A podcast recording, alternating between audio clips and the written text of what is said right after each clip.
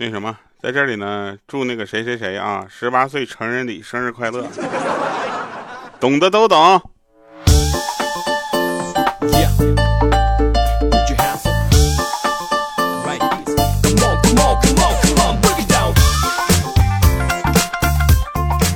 哟，Hello，各位啊，又是一个特别正直的时间，一个特别正直的调调，为您带来今天非常不着调。你回去对比一下，从现在开始啊，我的节目的开头口播变了，跟之前比少了点元素，多了点真心，啊，用真心就可以吗？好了，那前两天呢，这个受到别人的启发，说调啊，既然你在录一些有声小说、一些广播剧，你为什么不自己写一个呢？凭你的才华，你自己写一个嘛。我当时就想，有道理啊，是吧？那我呢，就先看了一下这个大家的留言。首先呢，有一位朋友叫做六二四四啊，他是尾号六二四四，他说赌我吧，我是真爱粉。但是大哥，你下次真爱粉赌我，你可以，你留个言啊，你光说你是真爱粉。对吧？然后这个有一个叫《成长记》啊，叫呃珍妮成长记。我的天呐，我这个英语！哦，这该死的意志强啊！他说我五年级，哈哈。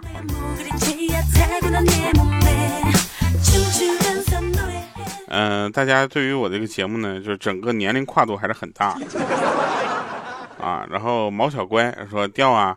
牛大宝就冲咱大宝，我就得听听你这个呃广播剧和片花啊，没有你就是大胖骗子。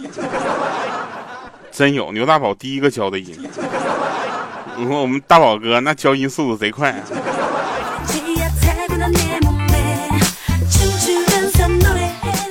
可以这么说吧？然后这个前两天呢，就受到了大家的启发啊，我们就去吃那个呃自助餐。吃自助餐的时候，我们就开始顺便咱们开个会吧。我说哥几个，我打算开始写一个有声小说，对吧？在喜马这边，反正我读的有声小说，这个听的人少，但是我写一个没准听的人多。他说你写什么呢？我说我就写《重生八零之我在喜马做主播》。哎，开头我都想好了啊，开头就是什么，说出来你可能不信，我穿越了。对我不是那个年代的人啊，我是二零二二年的，我在上海是一个喜马主播啊，然后我再告诉他，我说我来到二零二三年，我首先跑去看看我们公司到底上市了没。我一看地址没错，楼的样子也没变，这不才一年，怎么可能有变化呢？对不对？但是楼上的喜马拉雅四个字没了，我都惊呆了，这肯定是上市了呀，有钱了，搬到更好的地方去了，对不对？我拿出手机一看，没有信号啊，好吧，我手机是二零二二年的。对吧？二零二三年我可能是欠费了，是吧？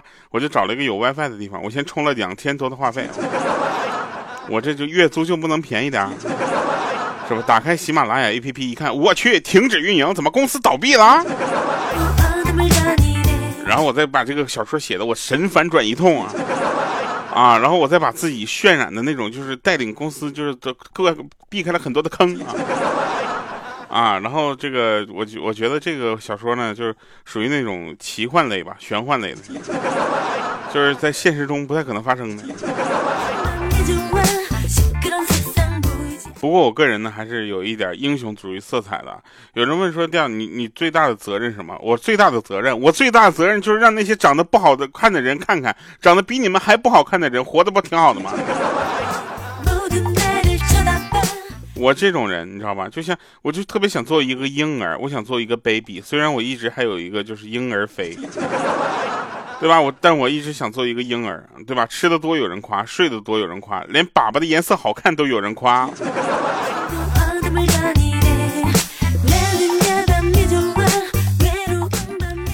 假期友情提示啊，说这个大龄单身狗就不要轻易回家了，你回的那不是家园，那是世纪家园。前两天呢，我有一个朋友闪婚了，猴皮筋儿啊，他闪婚的这个速度呢，比我们想象中的快。前两天我们还嘲笑他呢，大龄单身狗没人要呢。这两天说他去定亲了，订婚了。当然，我们都我们都就惊呆了啊。然后剩下的人呢，就看一看这个呃猴皮筋儿啊，就说那个你媳妇长啥样，有照片没？然后猴皮筋儿当时就非常那个，就脸刷就红了。他说很不好意思，他说我媳妇长得太漂亮了，我一般都不存她照片。我说为什么？他说我看她一眼，我觉得我配不上她。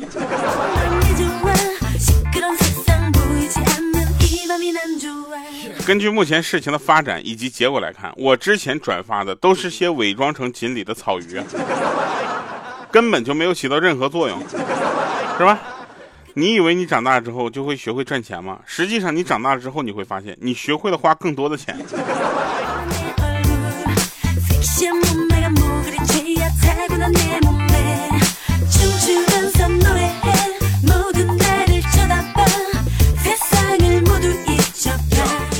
两天呢，我有一个朋友，就是为了控制他的他家孩子玩手玩手机，啊，然后就想了个特损的招他把他家孩子手机给停机了。后来呢，他也联系不上他家孩子了，他就无奈又给他充了话费，给他打开了。我说你这是何必呢？你应该给你家孩子买个手机吗？你应该给他发一个对讲机呀。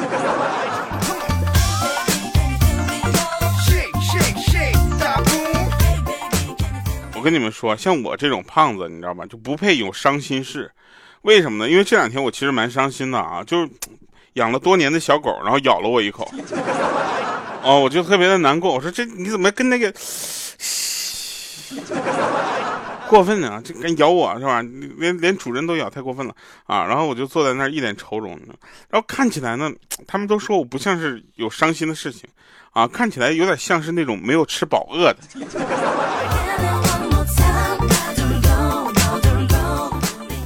每个花都有花语嘛，比如说玫瑰花是象征的爱情、热烈，对吧？热情这样的。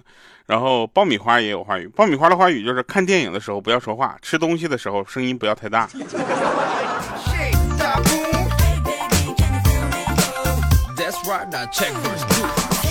这两天呢，我就经常做梦，梦到我家原来就是拆迁之前的老房子。啊，因为那里有我最美好的童年记忆。然后那个时候，我就我梦到那儿呢之后，就跟很多小伙伴就在楼下玩。当时我们就在大马路那个小小道上，旁边就弹溜溜。你们知道弹溜溜是什么吗？就那个玻璃弹珠，你知道吧？当时我特别难过，因为他们都已经玩上了，我还在家在那找我那一盒子弹珠放哪儿了呢？我。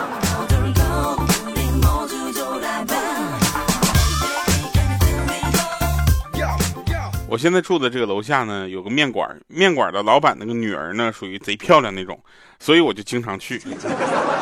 哎，然后因为喜欢吃辣椒面嘛，你知道吧？然后我就每次去都会问老板要一些辣椒面啊。后来慢慢的呢，跟老板就熟了。有一天呢，老老板跟我要了张照片啊，我就当时我就想，哇，哦吼。怎么这个跟事情的发展跟想象中的剧本是一样的吗？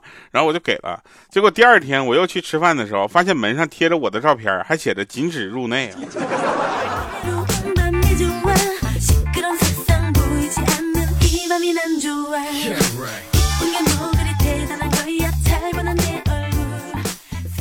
那天呢，我的工作出了点纰漏啊，然后我们领导呢让我在会议上做检讨，我就拿着检讨书，认真的、声情并茂的，就用着气托声的方式，你知道吗？哎，我就抑扬顿挫的，我就我就咔咔我就读完了，读完了之后他就说以后啊，网上拷贝的东西稍微改一下再交上来，好不好？当时我们那块旁边的一旁的狗那个那个 那个同事啊，就问他说。你你怎么在看出来他是在网上搜的呢？这样当时那个主任呢，不是就我们主管呢，就瞥了他一眼，说：“哼，写的太诚恳了，他写不出这种水平来。”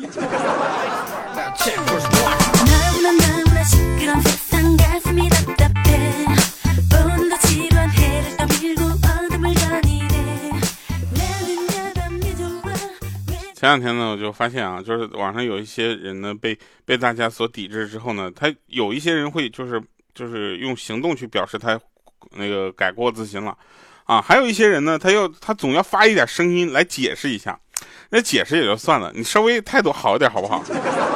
吆五喝六惯了是不是？你一个解释啊，给自己没把这个帽子摘下来，扣了第二个帽子。还有那天呢，有一个朋友跟我说，你知道孙悟空有多笨吗？孙悟空定住七仙女之后跑去摘桃了。哎呀，我但是我就我想说啊，你就猴子当时不去偷桃去做什么？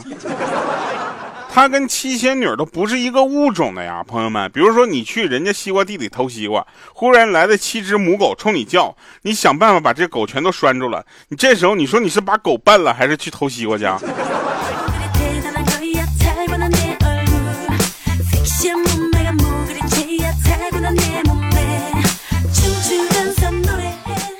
那天呢，我就去试衣店试衣服。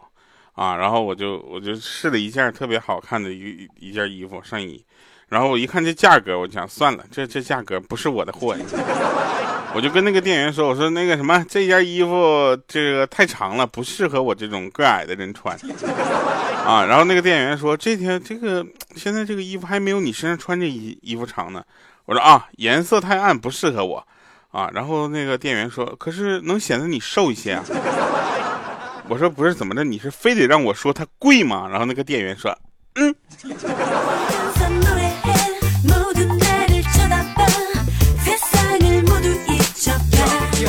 我们有一个同事呢，特别可爱啊。他们儿子学校呢，二十八号有一个亲子活动啊。老师在家长群里面啊，就艾特一下大家，说活动需要统一着装，需要家长们上上报一下身高啊，以便定制。然后呢，他媳妇就问他去不去啊。然后他看了一下群里面大家上报的身高信息啊，看起来好像都是妈妈参加。于是他就跟他媳妇说说，哎呀，看这身高，人家好像都是妈妈去的，要不你去吧，我就不去了。这时候他媳妇瞪了他一眼，说：“你咋就知道人家都是妈妈去的呢？你咋就这么不自信呢？万一有的宝爸跟你一样高呢？混在女人堆里也看不出来呀。”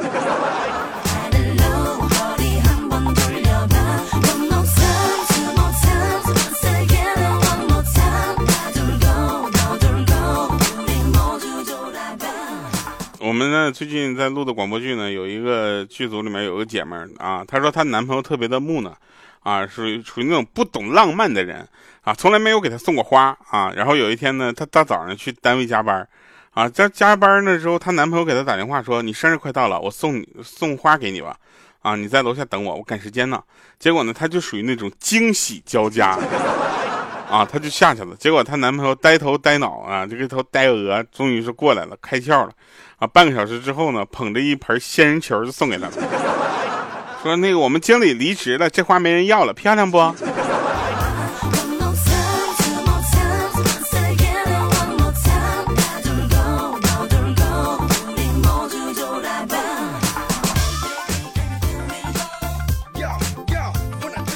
你们知道什么叫脑洞吗？脑洞大开就是平时你觉得这个事情吧，就不可能去想的事情，被别人提出来了，而且还说的非常合理。这件事情统一在我的这个生活中都叫做脑洞。比如说，呃，我们有一个同事啊，他就问他儿子说：“为什么偷偷抽烟呢？”他儿子当时就意味深长的说：“ 因为我长大了，我要寻找一个值得我戒烟的女人。”这话说的说的我这个朋友呢，好久都没有回过神儿，你知道吧？然后这时候他妈妈出现了。边卷着袖子边对他儿子说：“别找了，其实我一直与你同在。”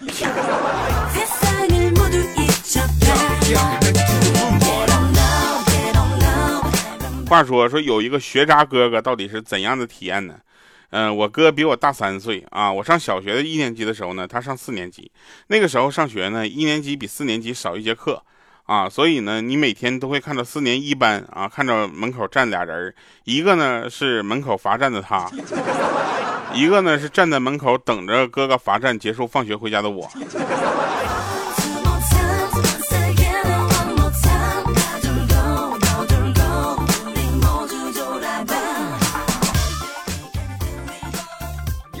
就大家知道吗？就是女孩子啊，她她们就是从化妆到不化妆，仿佛好像就是一夜之间学会了。你知道吗？从小学到高中，学生都是不许化妆的嘛，对不对？结果终于到了大学了啊！有一个女孩是产生了化妆的念头，她最喜欢画的就是眼影啊，而且颇为大胆，啥色儿都敢往脸上抹呀。然后她妈妈呢，就属于那种一直没吭声。终于有一天，该女抹了极其夸张的眼影，准备出门上课去。结果她妈妈看到之后呢，迟疑了一会儿，说：“悟空，你要走了？”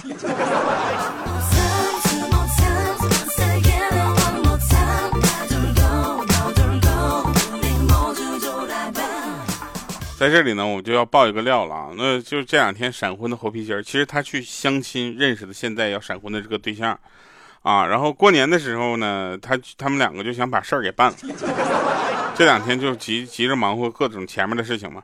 然后就是他们去相亲有一个特别有意思的事儿，说相亲的时候呢，两个人呢都属于腼腆型，你知道吧？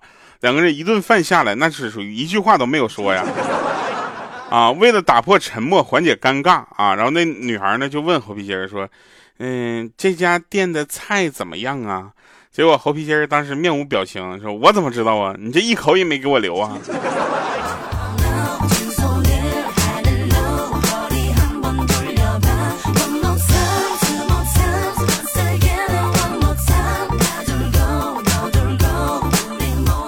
所以有一个贼事儿事儿的人。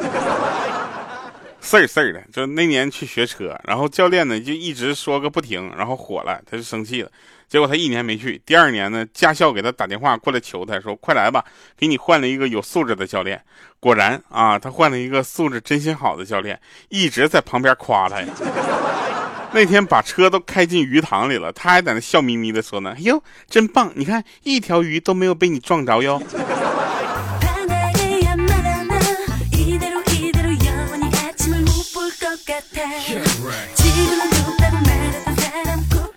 其实吧，我今天想给大家录两期节目呢。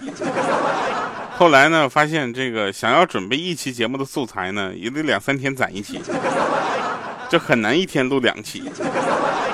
然后呢，我就想想怎么就就挖掘点身边有意思的人事儿嘛，我就开始挨个去给大家就采访去了。啊，然后这个这个时候呢，我就问了一个朋友，我说你有什么好玩的事儿跟我分享吗？他说我有啊。那上个星期呀，我跟我朋友啊一起出去吃饭呢。我这饭后之后呢，朋友起身去结账，一看那个账单两百多呀。然后我朋友就跟老板说：“说你看我们点了这么多菜，你好歹也送点什么呀？”结果那老板笑着说了一句：“像这样叫不叫不这样？我送你们出去，这够诚意了吧？”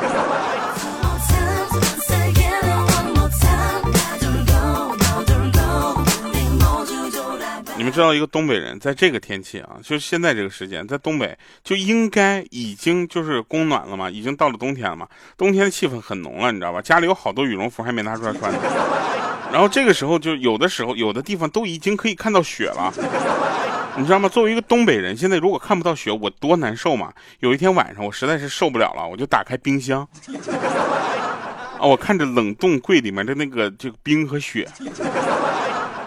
做了一个梦。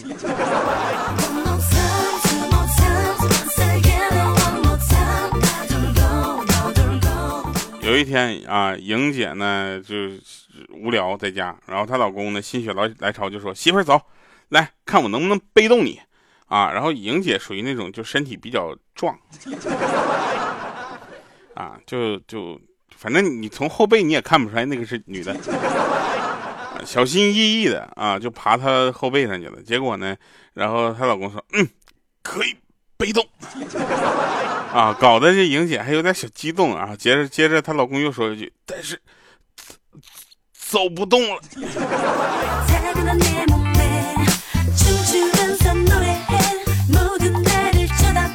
你们知道吗？这是一个一睁啊眼睛一睁开就要用到钱的社会，但却不是一个眼睛一睁开就能挣到钱的社会。是吧？我跟你说，我没米下锅。你跟我说，你今天早上没吃燕窝。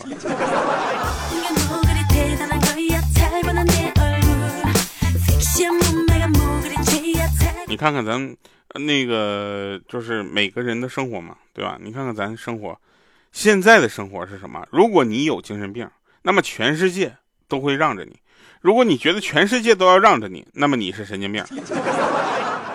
哎，你知道吧？就你看看，再看看人家欧美人的生活，是吧？我们的差距还是蛮大的，是吧？人家人家动辄小龙虾成灾，鲤鱼成灾，对吧？河蟹成灾。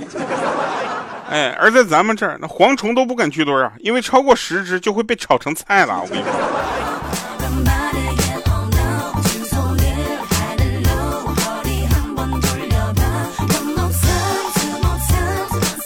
有一个朋友，他说我想学一个乐器啊，才怎么才能突出我这个乐器的优势呢？对吧？就像我这种古典啊、清雅端庄的气质啊，我不要太复杂，是吧？我又懒，最好能速成。啊，想了半天，木鱼。你跳木鱼还能加功德呢，当当当当。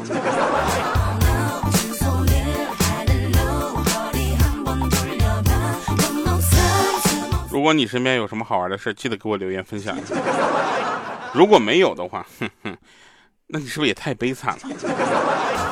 好了，以上是今天节目全部内容，感谢各位收听，我们下期见，拜拜，各位。